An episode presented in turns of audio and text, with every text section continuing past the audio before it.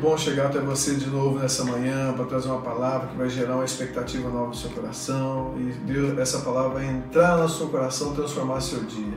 Eu quero meditar com você um texto que palavra, quando Deus fala para o povo dele, quando ainda estava cativo, quando ainda estava ali no Egito, oprimido, é, sem uma prisão. Então Deus cita a seguinte expressão no capítulo 3 de Êxodo, versículo 7. Disse o Senhor, disse ainda o Senhor, certamente vi a aflição do meu povo que está no Egito. E ouvi o seu clamor por causa dos seus redatores, dos seus opressores. Conheço-lhe o sofrimento. Que coisa preciosa. Deus está falando para o povo: ah, eu vi a sua aflição. Eu vi a sua aflição. Não foi preciso ninguém falar para Deus, ele vê a aflição. Ele sabe aquilo que nos aflige, ele sabe aquilo que rouba a nossa paz, ele vê.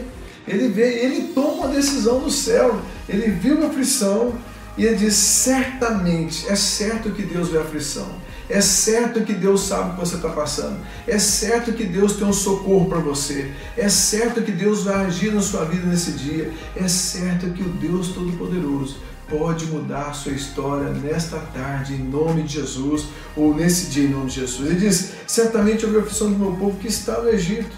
Segunda coisa, ouvi o seu clamor. Deus ouve o nosso clamor. Deus ouve aquilo que você está falando. E por causa dos seus opressores, aquilo que está te oprimindo hoje, aquilo que está fazendo você ficar cansado, desgastado, aquilo que está fazendo você sentir que você é um fracassado, sentir que a sua vida não está movimentando. Deus viu, Deus sabe, e é certo que Ele vai intervir na sua história, é certo que Ele vai entrar no dia de hoje. Eu tenho certeza no meu coração que esse dia vai ser diferente, porque Deus vê, Deus entra e Deus conhece seu sofrimento. E para cada hora Ele tem um socorro para você.